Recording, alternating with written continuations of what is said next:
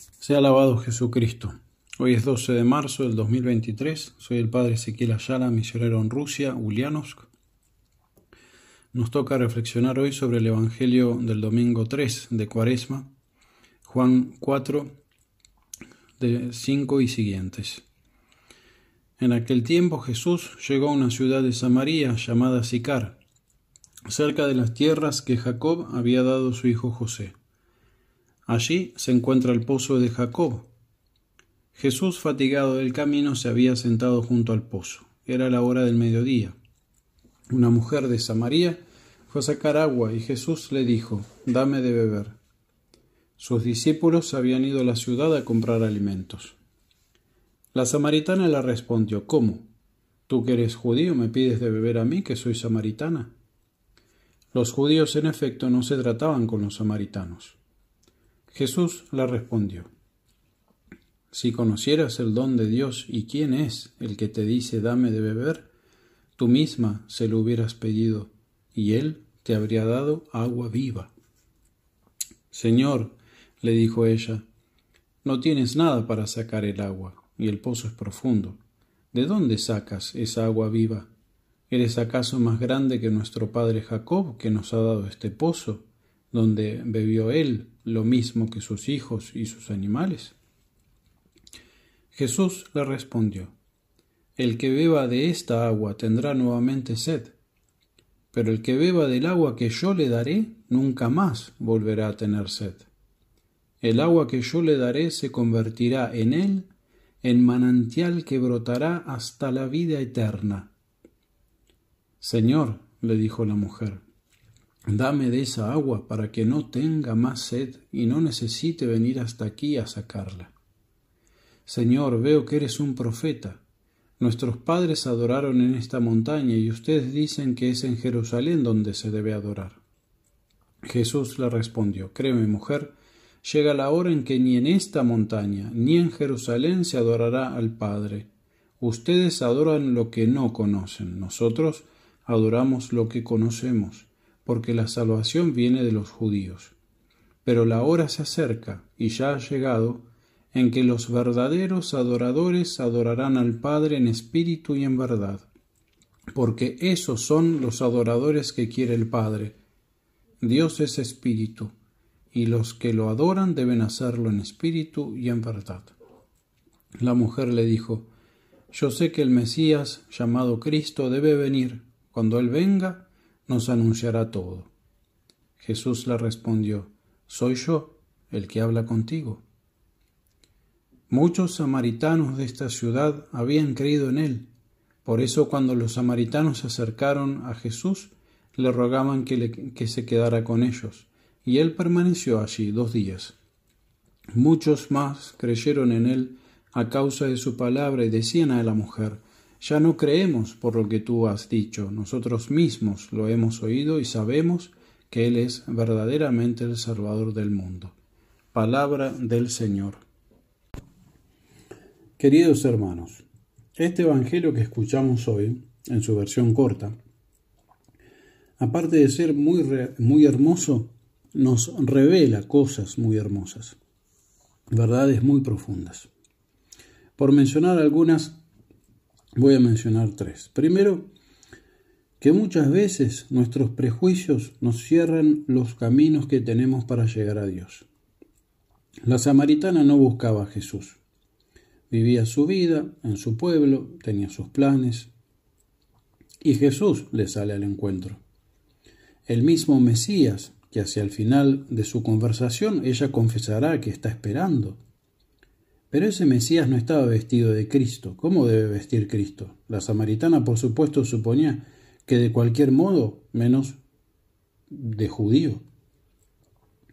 Nosotros, lo queramos o no, tenemos una imagen de Cristo, al cual, además de las cosas verdaderas que debe tener Jesús, su verdadero rostro, digamos, que con certeza nos revelan la escritura y el magisterio de la Iglesia, nosotros le agregamos cosas que Jesús en realidad no tiene. Jesús da a entender eso también en otro pasaje del Evangelio cuando habla del juicio final. A los condenados les dice, tuve hambre y no me disteis de comer. Y ellos preguntan, ¿cuándo fue eso? ¿cuándo no lo hicisteis? Y él les, les dice, cuando no lo hicisteis con uno de estos pequeños, lo dejasteis de hacer conmigo. Es decir, los condenados no lo reconocieron. Por eso, para conocer el verdadero rostro de Cristo, para poderlo reconocer cuando lo veamos, hay que dejar que nos mueva el Espíritu de Cristo. Como dije, debemos estudiar el Catecismo de la Iglesia Católica, los documentos del Magisterio, para saber quién es Cristo. Lo mismo debemos hacer para saber lo que le gusta y lo que no le gusta a Cristo. Pero sobre todo debemos relacionarnos con Él en la oración y en la imitación de su vida.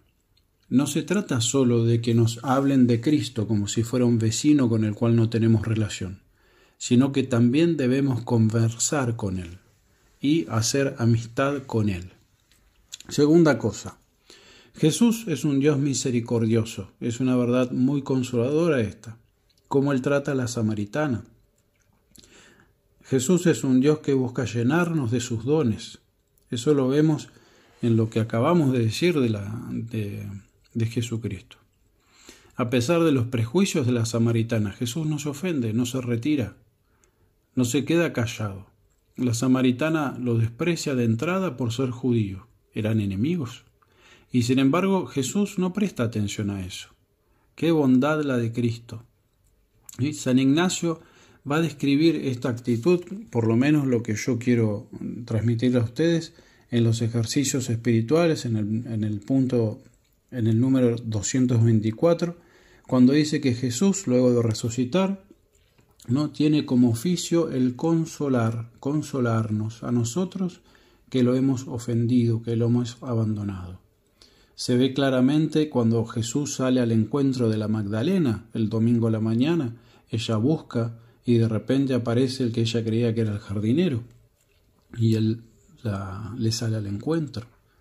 La Magdalena, la Magdalena busca un Cristo sin vida y encuentra a un viviente. Jesús le sigue el juego, la va llevando, se le revela, la hace pasar de la tristeza a la alegría, de la desolación al consuelo. Eso es lo que dice San Ignacio.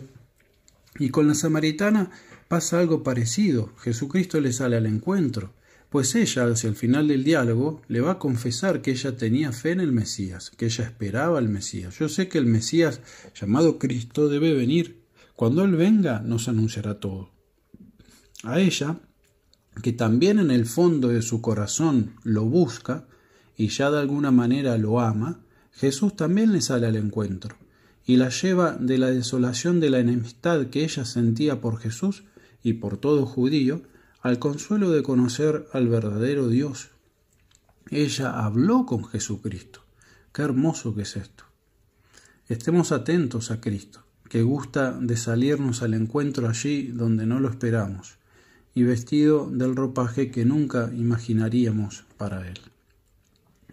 Y tercera cosa, Jesús le habla a la samaritana acerca de la fuente que brota a la vida eterna. Léanlo recuerden lo que dice el Evangelio. Está en Mateo 6. Es decir, que la sed que siente el hombre no se calma en nada material, ni siquiera satisfaciendo las necesidades más básicas como es el tomar agua. Solo Dios puede calmar la sed que el hombre siente desde que nace, porque solo Dios nos comunica el agua de la gracia, que no solo nos sacia, nos da la paz y nos devuelve la plenitud de la vida, sino que además ese torrente que Él nos comunica, del cual se habla en el Evangelio de hoy, que Él comunica al alma, tiene el poder de salpicar a todos los que tenemos al lado y además nos eleva a la vida eterna. Cuánto de consuelo también podemos encontrar en guiarnos por esta verdad en nuestras vidas. San Pablo lo decía así, buscad las cosas de arriba, donde está Cristo sentado a la derecha del Padre. Y nuestro Señor lo decía de un modo más hermoso, buscad primero el reino de Dios y su justicia, y todo se os dará por añadidura. Yo quisiera decirlo con mis palabras, buscad a Cristo y su gracia, y en Él hallaréis todo lo que realmente necesitabais. Me quedo para terminar con la imagen del cántaro al lado del pozo. Dejémosle nuestro cántaro a Jesús. Vayamos corriendo a buscar más gente que venga a experimentar el amor y la misericordia de Dios. Dejemos el cántaro. Hemos encontrado al Señor. No necesitaremos más de esos pozos que no retienen agua y que no nos han saciado jamás. Nos ayude la Santísima Virgen María.